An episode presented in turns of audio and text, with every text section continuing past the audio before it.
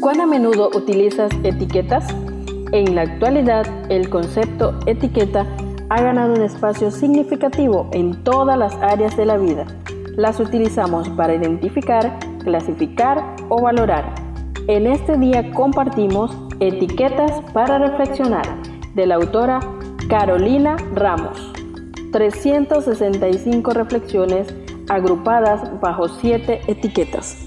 Querido joven, descubramos la etiqueta para hoy.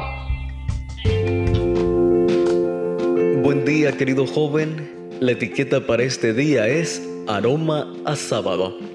Proverbios capítulo 30, verso 28 nos dice, la araña que atrapas con la mano y está en palacios de rey. Compartimos con nuestros jóvenes la reflexión titulada El engaño de la araña. Ser un poco difícil hablar de este animalito al que varios le hemos tenido fobia alguna vez. Pero como explica el versículo, la araña nos muestra dos facetas ambiguas de las que podemos aprender. Por un lado, es casi indefensa cuando como humanos nos proponemos destruirla. Por otro lado, puede entrar sin ser vista en los lugares más importantes de esta tierra y burlar así el mayor poder. Las hay de muchísimos tipos, tamaños y colores aunque suelen coincidir en su cantidad de patas, que son ocho, salvo una familia, todas son venenosas, aunque no todas tienen el mismo potencial de daño en los seres humanos.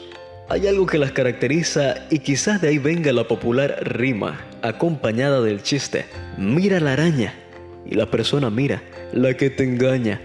Sabes, una de sus especies practica el mimetismo e imita a las hormigas en su aspecto y actitudes. Otras imitan a las avispas. El mimetismo busca engañar a los sentidos para obtener alguna ventaja. Otra característica engañosa de algunas arañas es que trabajan más en la noche y se esconden en la oscuridad o en los rincones. Algunas arañas suelen permanecer en tallos de bananas y así viajar sin ser vistas por varios países. Sabes, apreciado joven, nosotros también podemos engañar a otros, adoptar actitudes oscuras y esquivas, de ataque silencioso o de manipulación para obtener una ventaja. Quizás en esto tenemos como la pequeña arañita el poder de ser atrapados e infligir un daño en ese encierro. Y también el poder de adentrarnos sin permiso en algunas situaciones, como lo hacen las arañas en los palacios. En el camino a Cristo leemos, el hombre mira las apariencias, pero Dios mira el corazón. Primer libro de Samuel, capítulo 16, verso 7. El corazón humano con sus conflictivas emociones de gozo y tristeza. El descarriado y díscolo corazón, morada de tanta impureza y engaño. Él conoce sus motivos, sus verdaderas intenciones y propósito. Ve a Dios con tu alma toda manchada como está. Es la invitación que encontramos en El Camino a Cristo, página 30. Querido joven, ojalá actuemos de frente y le pidamos ayuda a Dios para ser auténticos y puros, para no engañar. Gracias por acompañarnos en la lectura de hoy.